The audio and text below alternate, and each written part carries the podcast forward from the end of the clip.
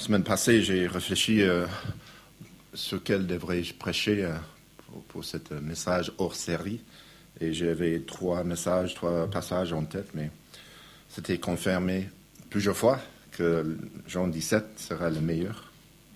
Parce que je pense quelque chose d'un théologien euh, suisse-américain, Francis Schaeffer, a dit, il a écrit en fait un livre qui, qui s'appelle Comment vivons-nous alors?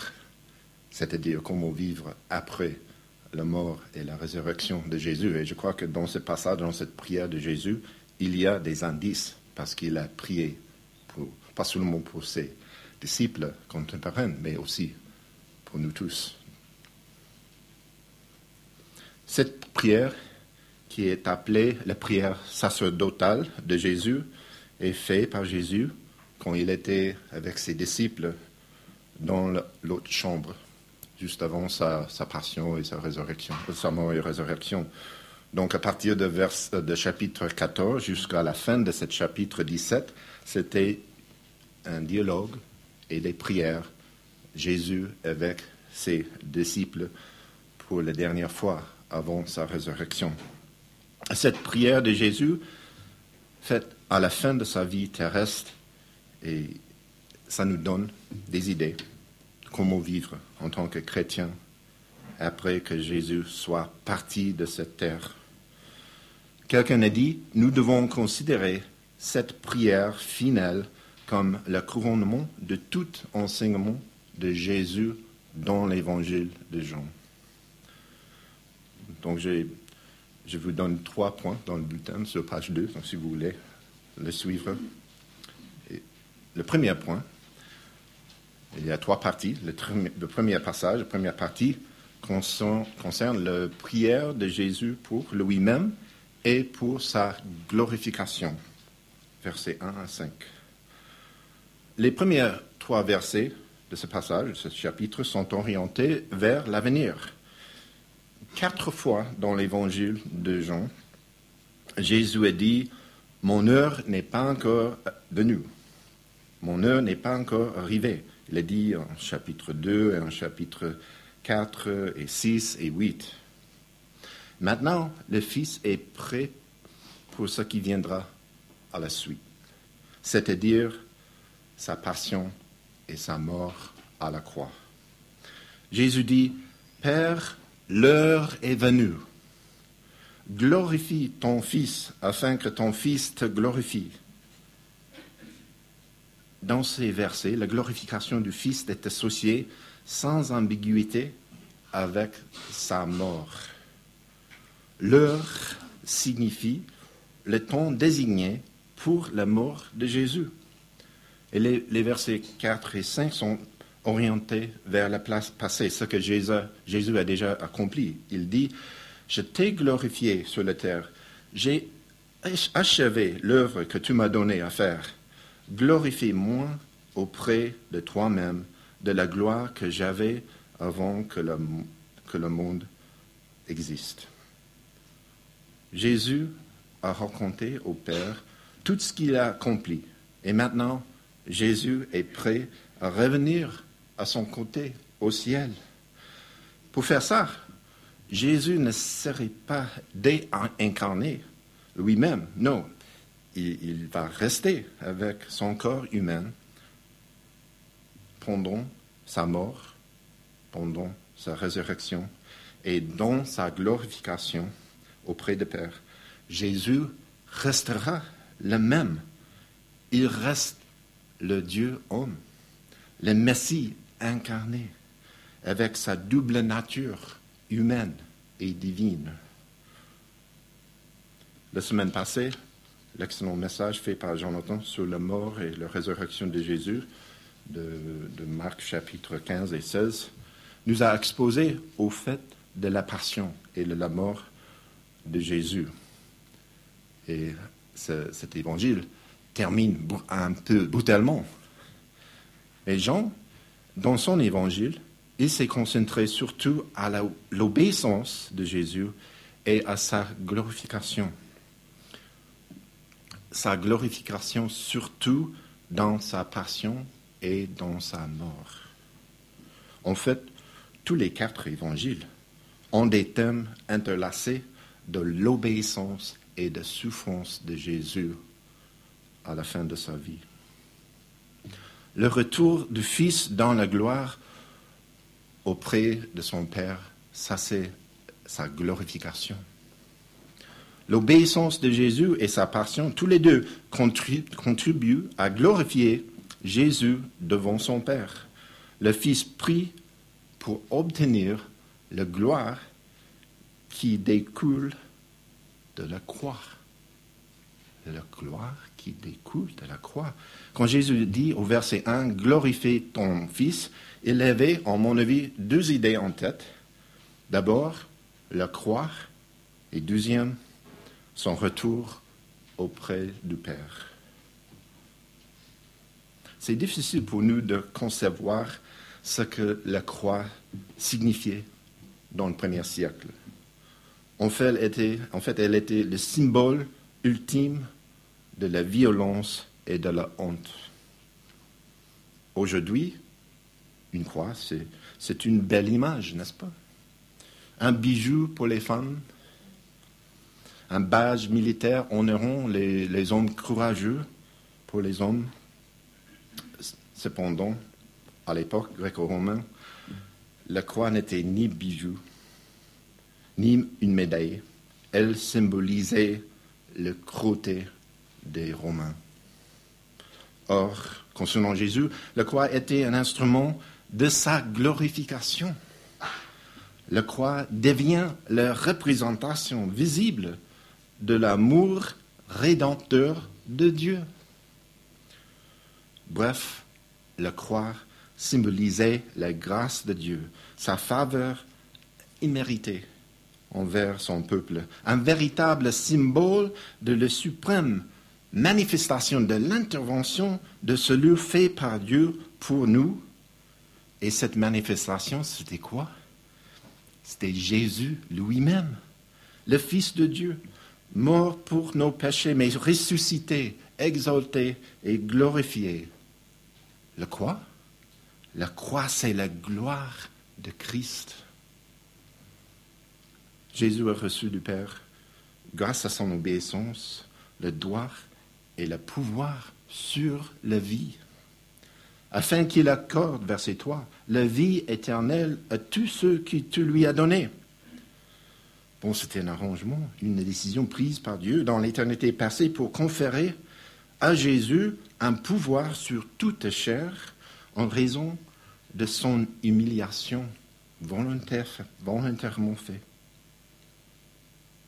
Le langage de ce passage nous rappelle un peu le mot de Paul en Philippiens chapitre 2 à partir du verset 5 en parlant de Jésus il a, dit, ayez en vous les sentiments qui étaient en Jésus-Christ, lequel, existant en forme de Dieu, n'a point regardé comme une poire arrachée d'être égal avec Dieu, mais s'est dépouillé lui-même en prenant une forme de serviture, et il s'est humilié lui-même, en rendant obéissant jusqu'à la mort même à la mort, à la croix. Alors maintenant, le Père lui a donné, grâce à son humiliation et son obéissance, le pouvoir sur toute chair. Alors, après la résurrection, Jésus a annoncé à ses disciples, Tout pouvoir m'a été donné, le ciel et sur la terre. Matthieu, chapitre 18. Il a donné ce pouvoir aussi à ses disciples tout pouvoir m'a été donné au ciel et sur la terre. Donc Jésus pourrait dire au Père, au verset 2, glorifie ton Fils que tu lui as donné pouvoir sur toute chair. Jésus a le pouvoir de donner la vie éternelle. Mais parlons une petite minute sur ce sujet de la vie éternelle. C'est quoi exactement nous, les chrétiens, nous parlons souvent de ça. j'aurai la vie éternelle, je serai avec le Seigneur, etc. Et c'est un aspect très important de la vie éternelle. C'est l'aspect chronologique qu'on va vivre à jamais avec Dieu. C'est magnifique. C'est un aspect important. Cependant, la vie éternelle est a priori liée à la connaissance de Dieu. On la voit au verset 3. C'est l'aspect qualitatif de la vie éternelle. Bon, il y a beaucoup de religions dans notre monde aujourd'hui, mais il y a très très peu de vraies connaissances de Dieu. Et ça, c'est l'essentiel. La spiritualité ne suffit pas. La religion ne suffit pas. Aller à l'église, aller à la mosquée ne suffit pas. C'est la connaissance de Dieu par le pouvoir de Jésus qui assure la vie. D.A. Carson a dit Il vaut donc mieux de concevoir la vie éternelle comme la connaissance perpétuelle de l'éternel plutôt qu'une vie sans fin. Je le répète parce que je sais qu'il est un peu technique, mais je crois que c'est important. Il vaut donc mieux de concevoir la vie éternelle comme la connaissance perpétuelle de l'éternel plutôt qu'une vie sans fin. Cette première partie, versets 1 à 5, finit avec cette requête de prière de, Jésus. Jésus voulait, Jésus voyait au-delà de la croix, et lorsqu'il soit à son côté, le côté de son Père, et il prie, Père, révèle moi-même ma gloire auprès de toi et me donnons la gloire que j'avais après, euh, après toi, avant que le monde existe. Jésus a déjà partagé le, gloire avec le Père au ciel avant sa incarnation. Et maintenant, il prie qu'il peut avoir encore cette gloire à côté de lui. On passe maintenant au deuxième point. Et c'est la prière de Jésus pour ses disciples, à partir du verset 6 jusqu'au verset 19. Jésus prie concernant ses disciples parce qu'il les aimait. Et il est prie au verset 6, Je t'ai fait connaître aux hommes que tu m'as donné du milieu du monde. Ils étaient à toi et tu me les as donnés. Jésus voulait être restauré auprès du Père. Mais Jésus avait aussi des soucis pour ses disciples. Et il prie pour ses disciples, ceux qu'il aime, ceux que le Père lui a donnés au milieu du monde. Et Jésus prie pour le pouvoir accordé par son Père pour les garder et pour préserver ses disciples. Si le monde manque une connaissance de Dieu, c'est parce qu'il manque la foi en Christ les disciples ont cru que Jésus est venu du Père. Ils croyaient Jésus. Ils ont cru que tu m'as envoyé, Jésus prie en verset 8. Et cette foi en Jésus, c'est la seule passerelle pour connaître Dieu, le Père. C'est le seul moyen. Jésus est venu pour faire connaître le nom de Dieu, pour donner la connaissance de Dieu et pour donner la vie éternelle. Il a révélé la nature essentielle de Dieu devant ses disciples quand il était sur terre, dans son ministère terrestre. Jésus est Emmanuel, Dieu parmi nous. Et donc les disciples, ils ont compris ça. Jésus, il, fait connaître Dieu.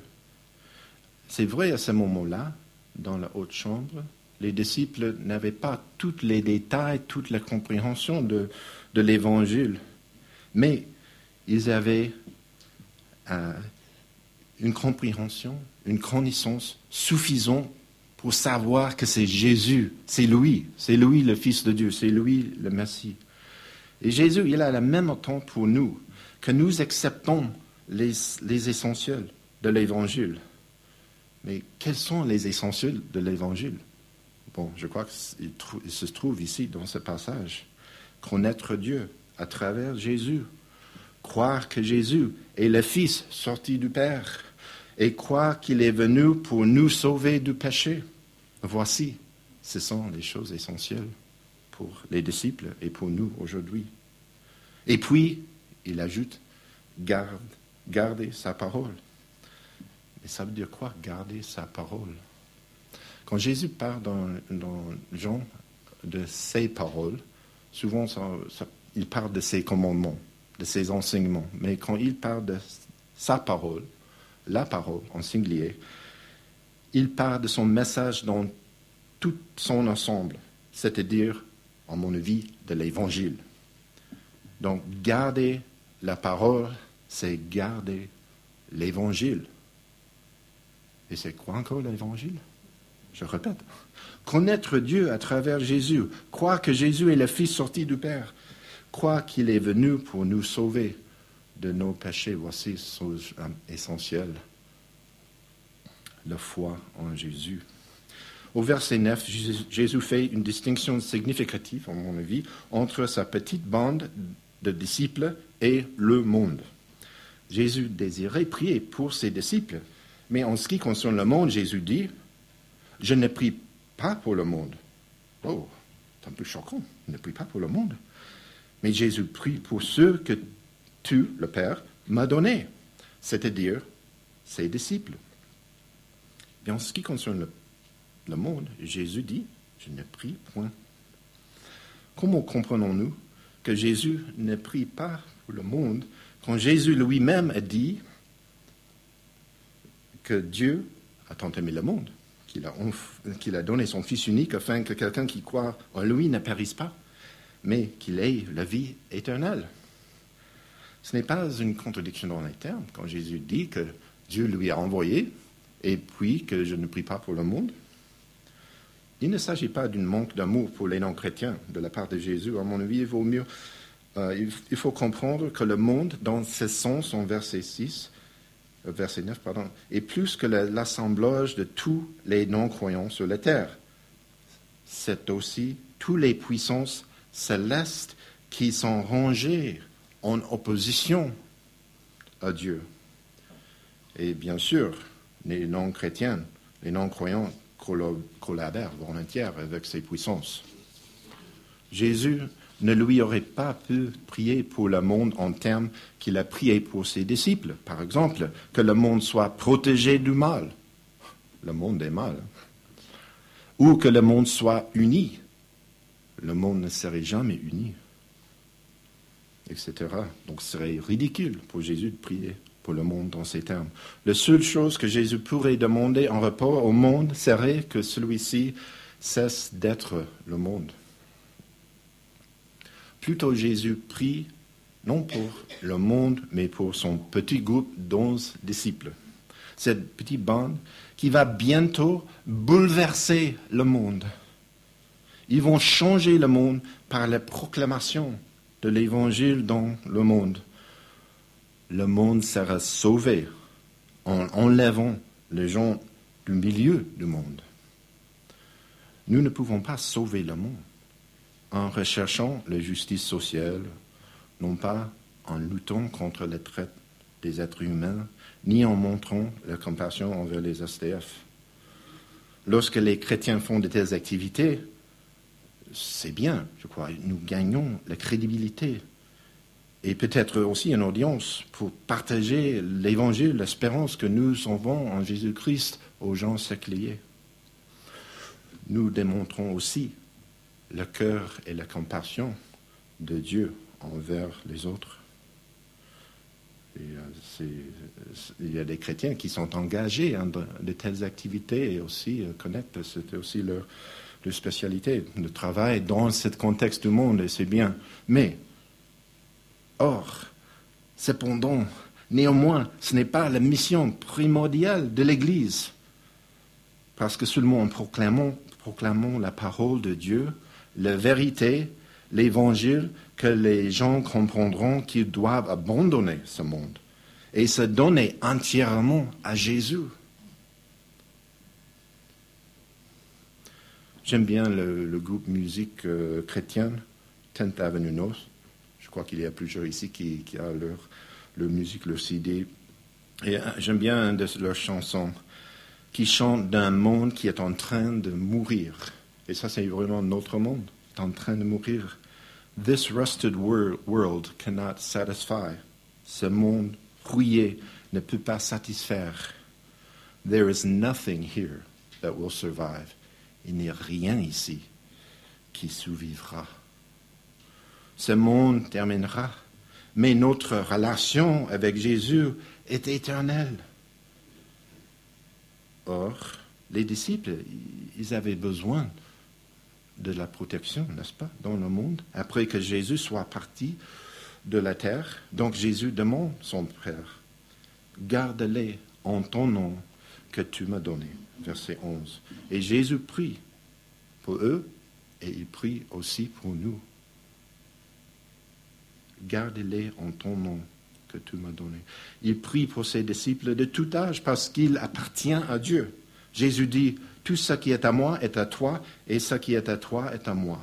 Donc si tu es en Jésus, tu es gardé, protégé par Dieu le Père.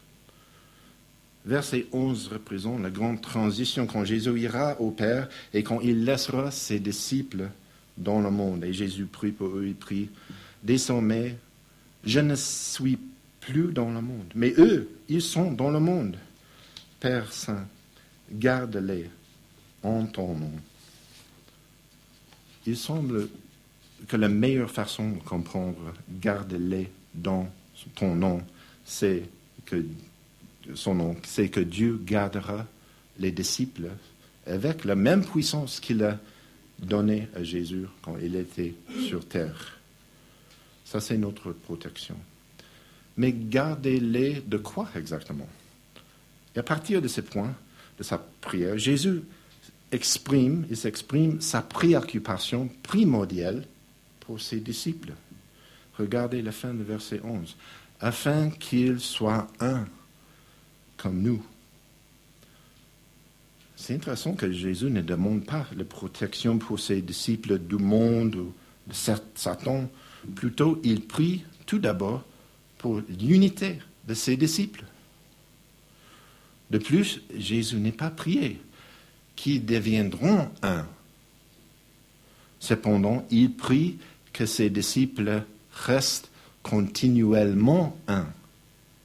Le verbe dans la langue originale, c'est clair, c'est une continuation, qu'ils restent continuellement un. Selon cette prière de Jésus, le plus grand risque pour nous, les disciples de Christ, n'est ni le monde, ni le diable. Ce sont les risques, bien sûr, pour nous. Plutôt, pour Jésus, c'est le désaccord entre son peuple, entre ses disciples. Wow. La distinction que Jésus a mentionnée au verset 9 concernant le monde et ses disciples est encore plus clair en verset 14, où il dit, Je leur ai donné ta parole et le monde les a haïs, parce qu'ils ne sont pas du monde, comme moi je ne suis pas du monde. Le monde n'accepte pas cet évangile, cette bonne nouvelle. Le monde, il a de la haine pour Jésus et aussi pour ses disciples. Donc Jésus sait que ses disciples sont en danger dans le monde. Ils ont besoin de la protection divine, évidemment. Donc la solution n'est pas fuir du monde. Les chrétiens ne, devraient, devront pas se cacher dans un monastère et vivre comme les ermites. Non, selon la prière de Jésus, ses disciples seront préservés du mal dans le monde. Il prie à cela au verset 15. Je ne, te, demande pas de les retirer du monde, mais de les préserver du mal. Jésus n'est pas dit ses disciples seront épargnés des, combats et des défis et des dangers dans le monde. Il prie plutôt qu'ils soient préservés du, en fait, le, le mot dans la langue originale, c'est du malin de Satan. Et ça, c'est le paradoxe de la vie chrétienne. Comme Jésus, nous ne sommes pas de ce monde, mais nous sommes appelés à vivre dans ce monde. Pourquoi? Pourquoi Jésus nous a laissés? Comme ça, est-ce qu'il nous a abandonnés? Non, il nous a donné une mission. Une mission pour proclamer la vérité. Comme Jésus a dit au verset 18, comme tu m'as envoyé dans le monde, je les ai aussi envoyés dans le monde. Jésus est envoyé comme missionnaire dans notre monde et maintenant, c'est nous qui sont envoyés comme missionnaires.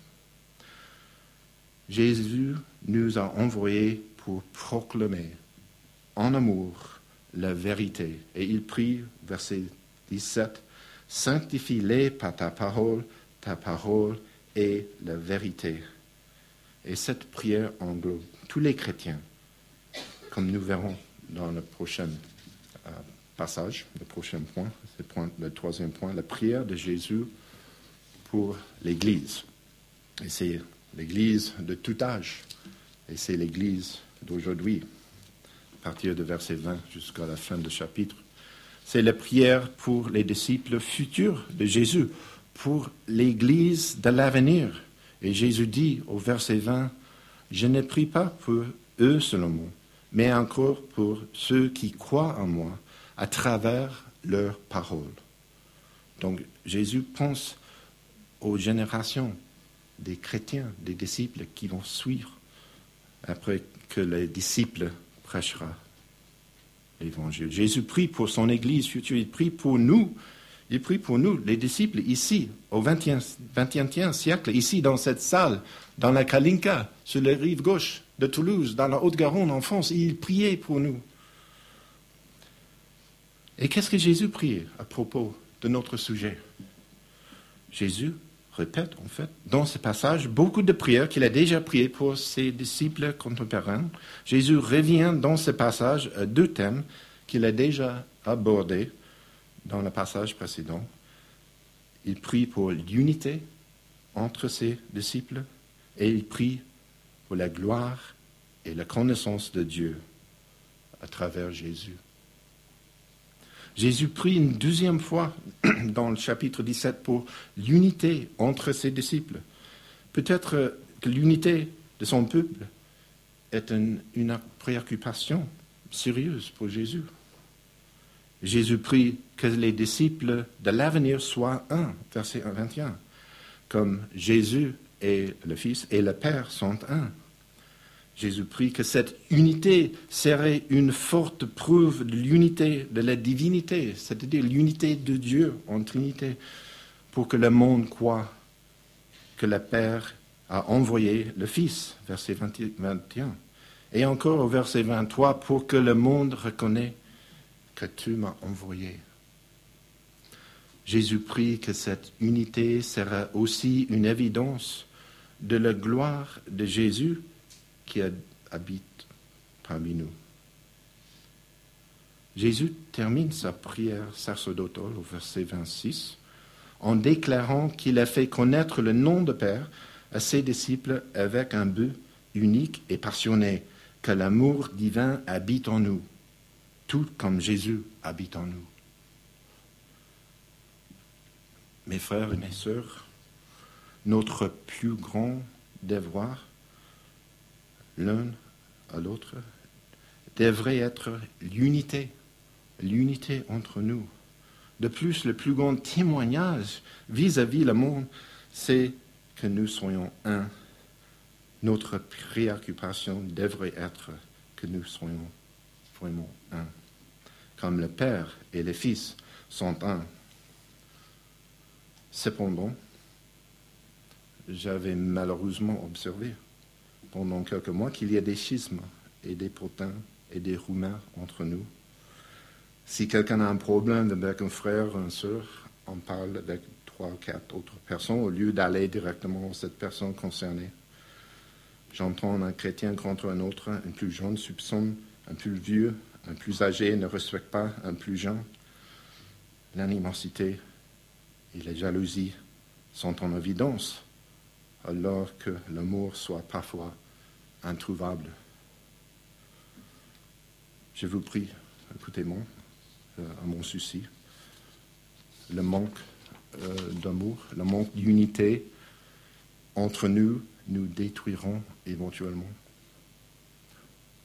Nous devons tous nous repentir de ces péchés. Et je parle surtout aux, membres, aux responsables, aux hommes et aux femmes. Je sais qu'il y a des gens qui nous rendent visite, je ne parle pas à vous, mais je crois que c'est une problématique pour nous. Et je parle à moi-même aussi. Un manque d'amour, un manque d'unité entre nous nous détruirons éventuellement. Prions que nous soyons un, vraiment unis, pour que nous puissions nous refléter l'unité entre le Père et le Fils. Et je voudrais faire un pacte. Je veux vous dire que la prochaine fois que moi je suis tenté de dire quelque chose à propos d'un frère ou d'une sœur dans cette église, quelque chose qui pourrait blesser ou nuire à sa réputation, que je m'arrête et je garde le silence et je prie plutôt pour cette personne. Et puis, je penserai à quelque chose de positif de son sujet. Est-ce qu'il y a quelqu'un d'autre qui serait prêt à faire un tel engagement? On continue. Un manquement dans le monde, c'est l'amour, c'est clair. Mais pour les disciples de Jésus, nous connaissons le vrai amour, l'amour divin, l'amour agapé de Dieu. Et Jésus prie que le monde connaisse que tu m'as envoyé et que tu les as aimés comme tu m'as aimé. Les disciples de Jésus connaissent cet amour. Nous le connaissons, cet amour de Dieu. Jésus veut que le monde voit la réalité de cet amour qui existe chez nous, les chrétiens. Au verset 24, Jésus prie, Père, je veux que là où je suis, ce que tu m'as donné soit aussi avec moi. Quelle belle prière. Jésus désire, désire d'être avec nous. Et la chose primordiale de ce passage, ce n'est pas notre vie éternelle avec Jésus, importante comme elle est, ce qui est le plus essentiel, c'est la gloire de Christ, la gloire de Jésus donnée par son Père. Et regardons la fin de verset 24. Afin qu'il contemple ma gloire, la gloire que tu m'as donnée parce que tu m'as aimé avant la création du monde. La foi chrétienne est d'abord centrée sur Dieu. Il ne s'agit pas de ma propre gloire, de mes propres projets, de mes propres besoins. C'est la gloire de Dieu en Jésus qui est capitale. En conclusion, je voudrais vous rencontrer une petite histoire. J'étais pendant cette semaine à Amman, dans la Jordanie, avec euh, des collègues, avec des partenariats, des partenaires euh, de plusieurs pays en Moyen-Orient. Vraiment les leaders, les responsables évangéliques en Égypte, en Jordanie et en Liban. Donc on a passé plusieurs jours ensemble, c'était vraiment une bénédiction. Mais avant-hier, un pasteur Mafti qui vient d'Égypte, il est très connu en Égypte, dans, dans, le petit monde évangélique dans ce pays. Et il nous a raconté cette histoire. C'est l'histoire d'une femme, d'une femme, d'un soldat tué dans la tampon Chronacas euh, il y a une semaine, le jour de Pâques, en Alexandrie, dans l'Égypte. En fait, ce soldat était euh, là pour protéger l'Église parce que la pape, euh, coptique était dedans et il y avait une grande foule. Donc il était là et il y avait un terroriste qui s'approchait de l'Église et il s'arrêtait et ce terroriste s'était explosé. Et tous les deux ont été tués, le soldat et aussi le, terroriste de Daesh. Et euh, Pasteur Mofti, il dit que deux jours après, c'était mardi passé, euh, sur une émission de télévision, euh, et les télévisions là, c'est contrôlé par l'État, mais c'était un talk show, et on a invité le veuve de ce soldat. Parce que tout le monde sait qu'il était un chrétien, un chrétien évangélique, en fait, le soldat qui a été tué. Donc, l'hôte de cette émission a posé plusieurs questions sur elle. D'abord, il a dit, d'après Pasteur Mafti, Comment allez-vous? Et elle a répondu Bon, avant-hier, j'étais vraiment triste, c'était le jour après euh, le meurtre de son mari. Mais il dit, ce matin, je me suis levé et la première chose qui est entrée dans ma tête, c'est que mon mari, il est avec Jésus. Il est à son côté. Et maintenant, je suis très heureuse. Et puis l'autre posé une autre question.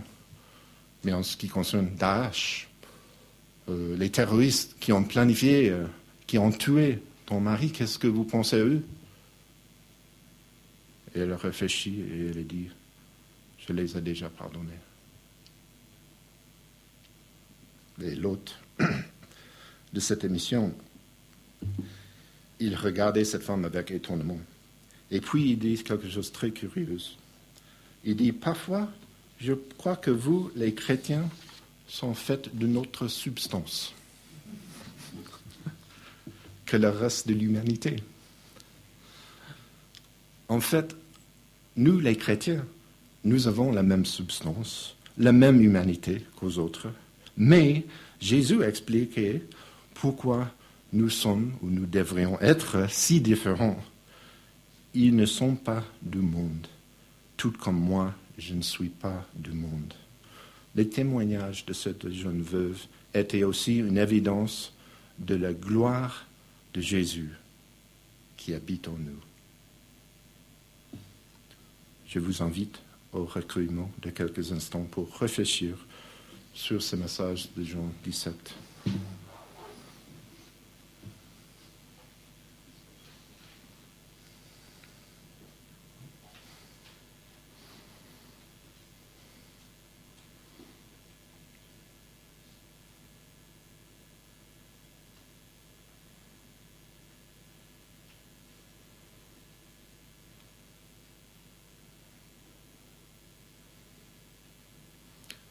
Père céleste, nous savons que nous ne sommes pas de ce monde. Et, nous savons aussi que tu nous as envoyé ton Esprit Saint. Et que tu es toujours avec nous. Au nom de Christ. Amen.